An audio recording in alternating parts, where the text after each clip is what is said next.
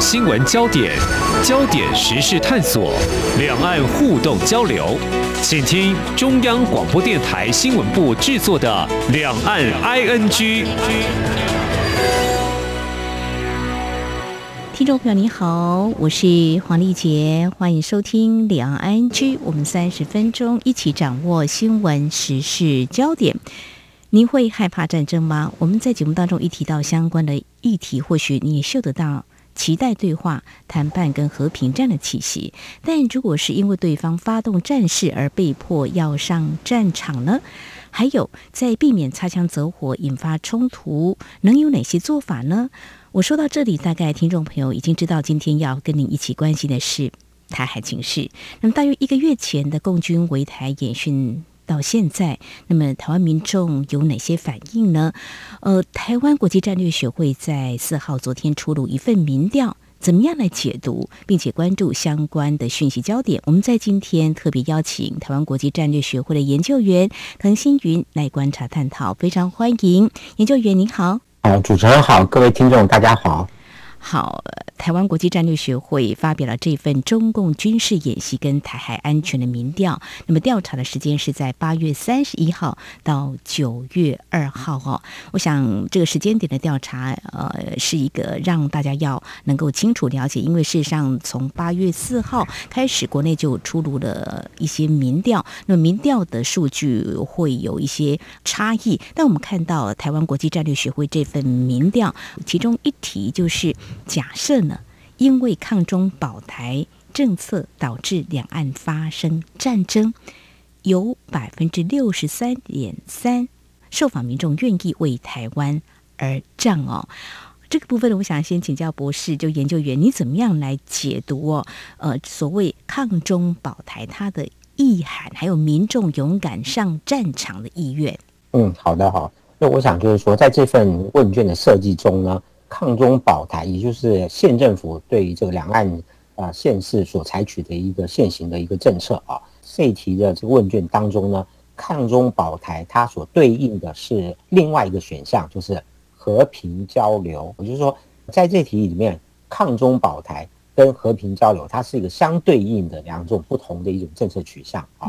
那就是说，在这样子的一种这种有对立这样冲突性的。哦，这样子的一种给民众去做选择的这种情况之下呢，才比较能够激发出民众对于两岸现实未来将怎么去取舍，或者说该怎么样往哪个方向去走的哦，这样的一种思辨的一种哦这个思维啊，这样的哦，那可能对很多的这个民众来讲的话，他可能并不认为说抗中保台跟和平交流是两种对立的，嗯啊，他可能认为只是说这是两种状态。有没有？他可能就是，比如说，呃，现在因为抗中保台啊，是因为中国大陆对台湾是已经采取任何的一切这种所谓的闭关的这样一种政策啊，甚至于是是实施军演嘛，哦，所以我们不得已采取抗中保台。哦，万一哪一天这个两岸开始恢复接触之后，哎，这个时候就可以过渡到所谓的和平交流这样子的啊一种状态啊。所以对于民众来讲的话，他可能。他们的认知是并不认为说这是一种两种呃是一种相对立的一个冲突，我个人的一个认为了哈。那另外就是说，在这个在野党的认知里面，抗中保台，他们认为是执政党为了谋取政治利益啊，刻意塑造两岸冲突对立的这样一种情境，以利于年底啊，或者说这个来年的这个总统跟这个立委大选啊这样子啊。可是对于一般的民众来讲的话，他们可能对于政治的认知。好，会对于国际现实或两岸关系的认知，可能并不像一些呃专家学者或政治人物，他们有这么多的一些了解。没错，他们就是凭自身的一些平日所接收到的啊新闻讯息啊来作为反应。这个现阶段，中共不断的对于这个台湾周边海域增加这个军事行动的哈这些威吓的威责的这些动作，哈，对于一些民众来讲的话。很明显就可以感觉得出来的啊，嗯，呃，当然我们可以讲，就是在这去延伸，就是继这个习近平主政中国大陆以后的，呃，提倡中国梦，呃，中华民国伟大复兴啊，不但在内政或者是外交上面，他都已经采取了跟前任几任这个领导人截然不同的这种政策取向，对内对于这个言论管控啊，这个社会的这种监视监控都加剧了，然后在这个。国际是舞台上面也是个纷纷以这种战狼外交的姿态去强硬对外出击啊。所以就是说，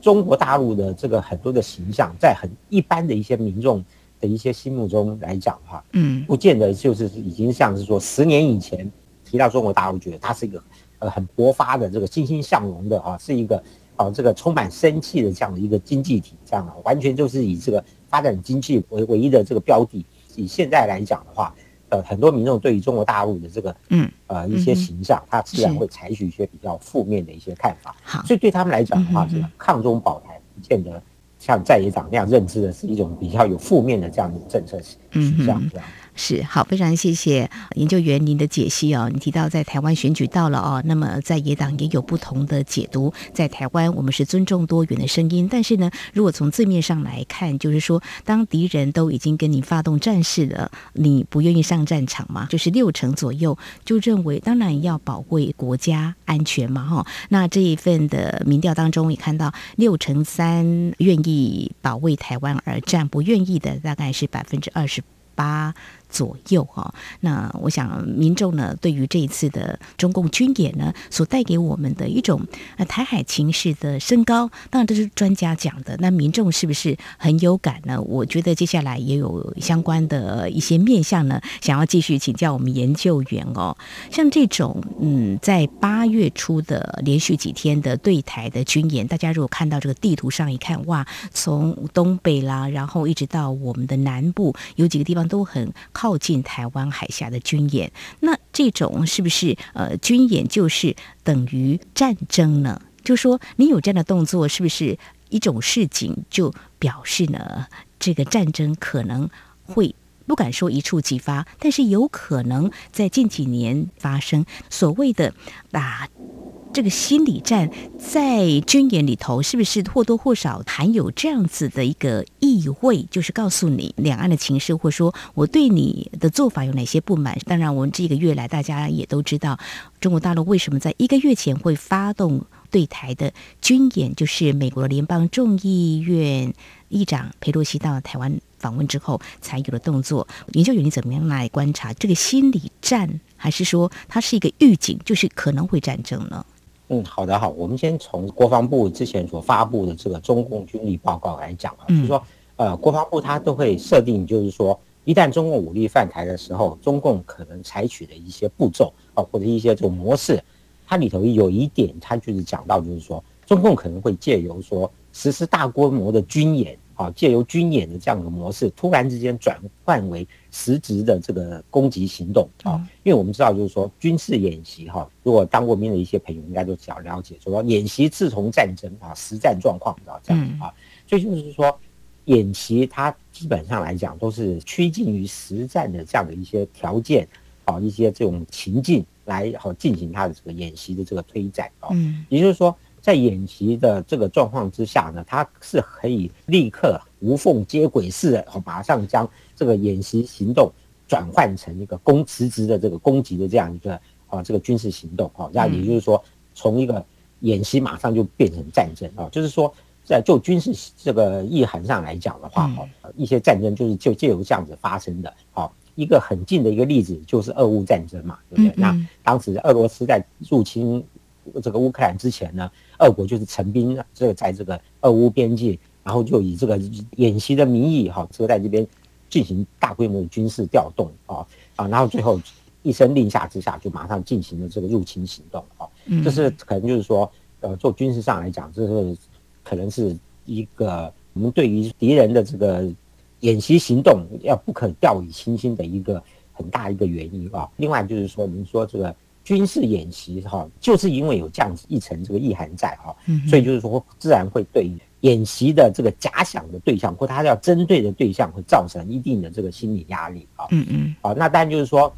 中共宣布自这个八月初以后呢，将会在海海周边进行这个常态化的军演啊。嗯嗯。那不然一般一方面来讲，当然也是要对于这个国内的民众或者是官员啊，这个军队。各方面施加这个心理压力啊，当然他也有他自己一些必要的一些这个他们的军事意涵，他们借由这个周边海域的一些行动来模拟将来以后这个实质对台动武的时候的各种可能的一些状况啊。但但另外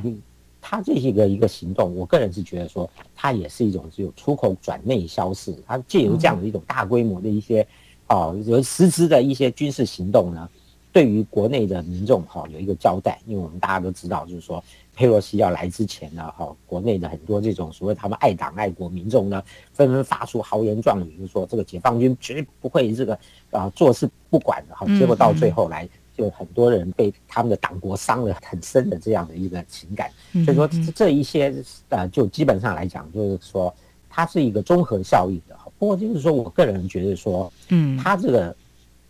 呃所谓的军演常态化，当然也只是一个姿态而已了。好，那因为我们就是说哈，这个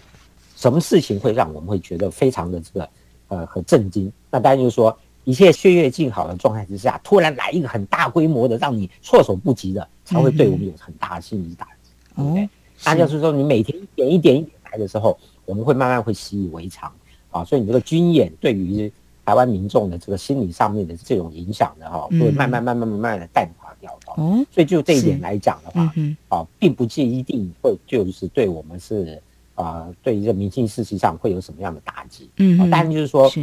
有好有坏啊，就是有利有弊啊，那就我们还是要慢慢观察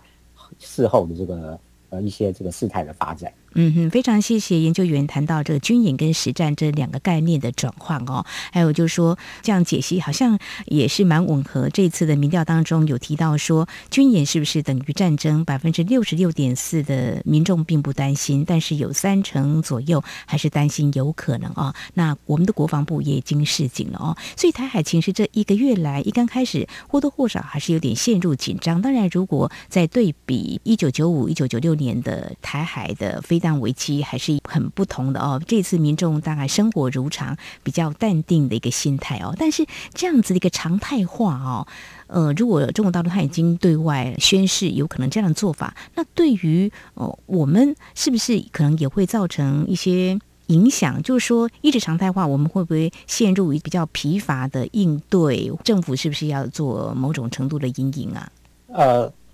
应该是说哈，就它的常态化。嗯常态化，它的规模是维持在什么样一个程度？嗯，呃，我每天只派出一架、两架飞机，嗯，每天都来，那是常态化，对不对？那我每天派出的强度啊，我就是二十架飞机、三十架飞机啊，或者是十几艘的这个主战军舰，然后这样的出动。那就是说，对于中共解放军来讲的话，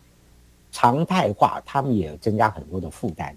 啊。就是说，它这个常态化，它是不是能够真的是维持每天都有？要相应的哦一些强度存在呢，嗯。啊，这个对于解放军来讲，它事实上这个所谓打的这个消耗战，不一定只是说对于国军而已，对。啊，解放军他也在花钱啊，啊，比如说这这就就这就这个方面来说的话，就是我们就是说，它我们要定义说它的常态只是呃定义是时间和这个呃事件的连续性，但它并没有这个告诉我们说它的这个规模强度。好，或者说他的这个目的是什么样子？好，就比如说他要针对某个什么样的一个特定一个军事，啊，这个这个目的哈，进行什么样大规模的演训啊？嗯，像类似这些东西啊，那啊，所以就是说，在这个来讲的话，就是说目前来说，它只是啊对外宣示说它一个常态化。啊，那我们在观察从那个八月初到现在这段时间过来之后，哦，那它很多时候的一些演训，它只是比如说它的限定在。这个沿海的一些这个实弹射击啊，嗯嗯，像这些东西来讲的话，呃，可能就对于我们呃过了台海中线以东的啊，这个台湾这个大多数的地区没有什么太大的一些影响。另外就是说哈，就是说它的常态化，假如说真的会对我们造成很大的一些影响的时候呢，嗯嗯，不要忘记哈，就是说美国的一个对于台湾海峡的一个政策，他就认为台湾海峡就是一个国际水道。哦，假如说您的军演常态化，真的影响到了这个国际水域的这个开放，哦，就是这个一般的各个国家的这个自由航行的受受到影响的时候呢，嗯，我相信就是说也会将中共最忌惮的所谓的这个境外势力啊，这个引进到对于台海局势上面的一些干涉。所以说这方面来说的话，啊，它的这个常态化可能只是一种表述而已。OK，好，实际上的行动所显示的讯息，我想我们的相关单位一定会严阵以待，也会去判别到底它显示什么样的讯息哦。刚刚提到的消耗战的确呢，对中国大陆也是不消耗啊，财力雄厚，还是会有一定的负担。那当然，对我们台湾，我们也是会正视这样的问题。但是有人会担心温水煮青蛙之类的了啊。还有就是说，国际间的一些反应，从近期美国的动作，其实。在前阵子就有两艘的美舰通过了台海，我想这样的讯息应该也是有一定程度的表态的哦。好，这是在我们的节目前半阶段，非常谢谢。台湾国际战略学会研究员滕星云来就嗯，台湾国际战略学会所发布最新的民调，就是中共军演啊、呃、一个月来啊、台湾民众的相关的反应。稍后节目后半阶段呢，我们再继续针对有两大面向，邀请您一起来关心。我们要谈的是我们政府的因应的做法，另外还有就是啊、中国大陆的这样子的一个对台的军演，事实上有一些军事动作，我们也。可不能够轻忽，该怎么样做比较好的反制，才会止战，大家也才能够避免冲突进一步的扩大。我们节目稍后回来。今天的新闻就是明天的历史，探索两岸间的焦点时事，尽在《两岸 ING》节目。这里是中央广播电台听众朋友继续收听的节目《两岸 ING》。我们在今天节目当中聚焦的是军事，针对中国大陆围台军演这一个月来对台湾的民众在心理还有社会层面的一些相关影响，还有政府应变作为。那么，我们邀请到的是台湾国际战略学会研究员滕新云来为我们解析台湾国际战略学会所发表最新的这份民调。好，我们就觉得我们想继续请教说，在这次的民调当中，那么有一个题目是，就是民众对于政府面对中共军演应变的处理，那么有百分之四十一点九是满意的，百分之四十四点六是不满意的。这样的数据呢，似乎是显示，呃，这看法是相当分歧哦。您个人怎么样来看呢？呃，应该是这样说哈，就是说这个这次军演对我们来讲是一个。很突如其来的哈，因为就是说，呃，佩洛西离开之后，哦，那就立刻就中共就马上就在第二天就发布所谓大规模军演的这个讯息哈，甚至于马上就发射了这十一颗导弹过来了哈，嗯哼，啊，呃，我自己觉得这次的军演对于政府方面应应的一个作为哦，还有这些措施，应该是说，在这个短促的这个时间里面来讲的话。民众他可能是没有办法去马上了解到，哦，这个国防部那边有什么样的一些好实质的一些作为，三军是是如何的做一个什么样的一个这个戒备状态啊？嗯，所以我个人是觉得的一个推论是觉得说哈，他们很多受访的民众他是将军演的发生跟佩洛西访台这个事件哦做成了一个连结产生的影响呢。的一些这个内心的感受，那表达出来了，就是说，是有四十几趴人认为说，佩洛西访台造成了大规模军演啊，这样子啊一种这个两岸不安的这个状态。所以你对于政府处理的满意度跟不满意的，大概都是四十上下，对不对？就是这个本量奇观啊。我个人是觉得说，可能这两方面的不同选项的正可以显示，就是说目前这个蓝绿。哦，这个政治板块上面，这个每个受访民众政治形象上面，对于该事件，哦，就是佩洛西访台接续的这个中共军演，哦，这样这个两个事件接续下来发生，他们的一个感受所这个传达出来的的一些这个立即的一个反响，这样子。嗯，是，呃，这个不无这个不同的政党有不一样的这个看法，但事实上就说有某种程度的满意，那也有一些民众是不满意的。那我们举个比较具体的例子好了，如果海峡中线呢，您觉得中国大陆这样子威逼了我们政府的克制冷静哦，这样一个做法，您觉得如何？因为我们现在都把它界定为说是中共军演。是。啊，是这样的一个状态之下哦，那就是说，既然中共他们宣布是这样是一个军事演习的，它是一个目标有限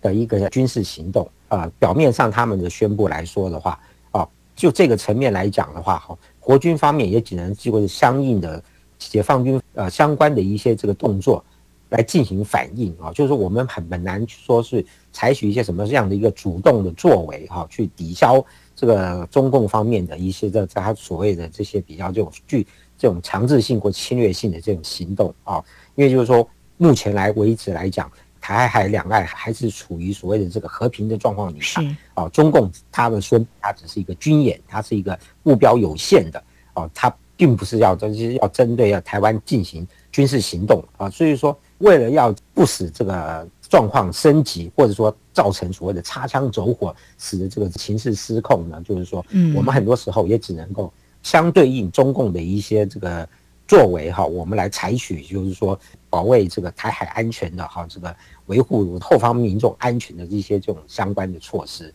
啊，我们就比比较沦为一种后手的这样的一种这个局面。是，我们是备战不求战哦。不过就是说，呃，就研究员您对解放军的了解，他们会不会所谓的这种得寸进尺啊？我们刚刚说，如果变成常态化，他如果这样子的话，变成我们在政治上有所谓的力争这个话语权，那如果套在这个军事上，会不会有类似的做法呢？话语权来说的话，他对于这个台海周边形势的一个话语权，他们是要讲给世界听的。嗯，啊，因为比如说他们此此前在六月初的时候，中共外交部发言就是说。台湾海峡是这个主权是属于这个中华人民共和国的，他们所谓的这个话语权哈，他基本上来讲，在中共的他们现行的一个政策底下，他们就把这个台湾就是呢是认作是他们的这个已经是就是他的主权归属底下的啊，就是说其他的第三方势力想要干涉的话，就等于就是所谓所谓介入这个中国内政啊，他们这个就是这个。有干涉内政的这样子的一种这个指涉哦，这样，所以就是说呢，对于台湾这个两岸县县市来说的话呢，他们不会在乎说啊，这个台湾内部的的这个民众他的想法是什么，因为他们现在已经不管这个东西了啊，所以要不然的话，他们不就不用这个大规模的军演啊什么的，就是对于台湾内部民心士气要造成一个很大的一个压力啊，就是说他们目前。已经把这个台海的问题，对于不管是台湾的这个归属，还有这个台湾海峡的这个所谓航行权这些，通通都纳入在他们的整个的所谓的主权范围底下啊。他们是以这样子一种这个对外的这个宣示啊，来作为这个外间对于这个两岸这个情势的哦，在他们的一个立场主张。是，他们一直以来都是如此，只是说在军事上的行动有比较具体的不一样啦。就是说，以前两岸可能还有海峡中线，但现在如果区域常态化的话，它可能越逼近，对台湾造成一个军事的威胁或恐吓的话，那是不是所谓的常态？这个我们可能是不是也要呃特别的啊来注意这样子的一个呃演变哦？那或许再举一个比较近的例子，就是无人机的。干扰金门，在八月初的时候，其实就已经出现了哈。那无人机运用在战场上，其实也不是新鲜事，在。大概几十年前就已经在国际战场上就已经运用，但是中国大陆对于金门以无人机来侵扰呢，这倒是在这次引起大家比较关注的。我们怎么样来应应呢？当然，中国大陆后来也把我们的应应的一些做法呢，嗯，是某种程度的，可能是网民吧，都是比较偏激的，呃，是把它视为一种啊、认知作战。之后呢，我们也有发动了实弹反制，美国方面也说的是合情合理。不晓得研究员你怎么样来看？当我们冷静克制，避免不必要的冲突或冲突进一步扩大，我们采取这种反制，您有什么样的看法呢？这个无人机的问题，我个人觉得是非常的严重的啊。嗯嗯，就是说目前为止来讲的话，他们还是在打所谓的认知战，无人机飞过来拍摄我军的阵地的一些状况，看着我们的呃阿。哥看到了无人机之后的一些反应啊，这些哦，然后他们就把这个影片给播出来之后呢，哦，好像显得说这个金门的守军哈手足无措哈，这个相应对无方的这样的一种哦形象出来哈，嗯。啊，那但是它所显现出来的哈，我个人来讲就是说，它并不是只只仅只在于所谓的这个认知作战上面啊，只是说这个对于内宣传啊，或者对于这个明星士气这个破坏上，他很多时候他也是在直直在这个军事行动上面，哦，就是在军事意涵上面，它也显示出来，就是说，好，国军在应对无人机这一块，哦，事实上到目前为止还是一个真空啊。就像主持人您刚刚有提到了哈，无人机使用在这个军事用途上面，使用在这个实战状状况上面，哈，这个是已经行之久远了，尤其是说这个。近几年来的哈一些这个现代战争，更表现出这个无人机哈它无远弗届的一个这个效能，啊，对不对？它只要飞在上空之后呢，把整个战场一览无遗，对不对？它要打哪里就打哪里，哦，这个而且它就是这个体积又非常的小，哦，声音也非常的小，哦，就是说很难让敌人发现你的行踪，哦。假如说我们应对无人机哈，在处在这样子的一种这个无。立即可用的这个有效的具体措施的情况之下，它显示表示什么呢？就是说，直到现在为止啊，中华民国国军还没有在无人机和战术运用上面，在第一线的部队上面有建制具体有效的，不管是这个实体还是技术方面，嗯，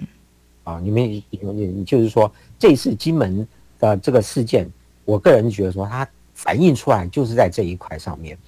啊，到它使得我们第一线的战士必须要用丢石头的这个手段，啊，来这个应对这个无人机，哦。可是你我们要想想看，在战史上面，无人机的威胁早就已经存在了，哦，到现在为止，我们还没有相关的这个一些这个确实有效的一些这个防御措施，哈，发配到。第一线部队去使用啊，我觉得这个是很重要的一个问题所在啊。另外就是说呢，就以军事的观点来讲的话，对于无人机哈，必须要零容忍啊。这话怎么说？你比如说现在没有打仗，而且，你现在没有打仗哦，你这个呃飞过来哦，又是民用的啊，所以我可以啊睁一只眼闭一只眼哈，我给他驱离就算了啊。这是在平常时候啊。假如说今天他过来，他就是要攻击你的，你还能说让他就是在这边飞，然后突然之间要丢下一个对于呃有杀伤性的这个对于我们有这个破坏的一些这种武器或炸弹呢？是不是？也就是说，国军指挥高层他就必须要让第一线的战士，当他看到无人机的时候，他就必须要把这个威胁立刻就要抹去。嗯哼哼，哦，你不能变说变成一个习惯哦，他这个是哦哦，这是是民间的哦，我就让他飞哦，但你不能这样子，就是说，假如说你习惯了这一套的时候，你真的发现是敌人是有这个威胁性的行动的时候，你就已经太迟了。嗯，啊，所以说在目前就是说，在平常时候，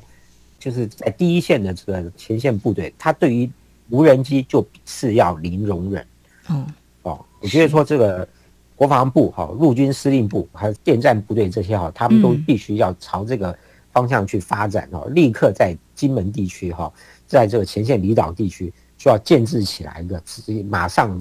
立即有效的这个反制无人机的这样一个措施。是是，好，非常谢谢研究员您的解析跟建议啊！我想国防相关单位呢，一定有我们审慎考量的地方，也会建制一套反制的作为哦。那我们在今天针对台湾国际战略学会所发布的最新的民调，有关中共军事演习跟台海的这个安全呢，呃，我想呢，最近这一个月来。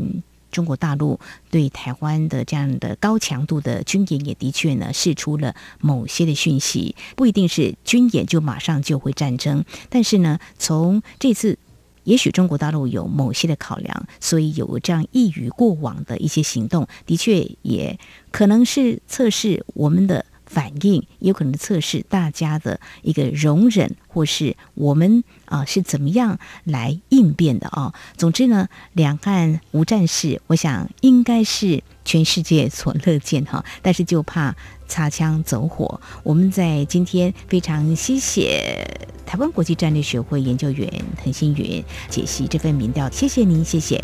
谢谢各位。好，以上就是今天里昂安居节目，非常感谢听众朋友您的收听，黄丽杰祝福您，我们下次同一时间空中再会。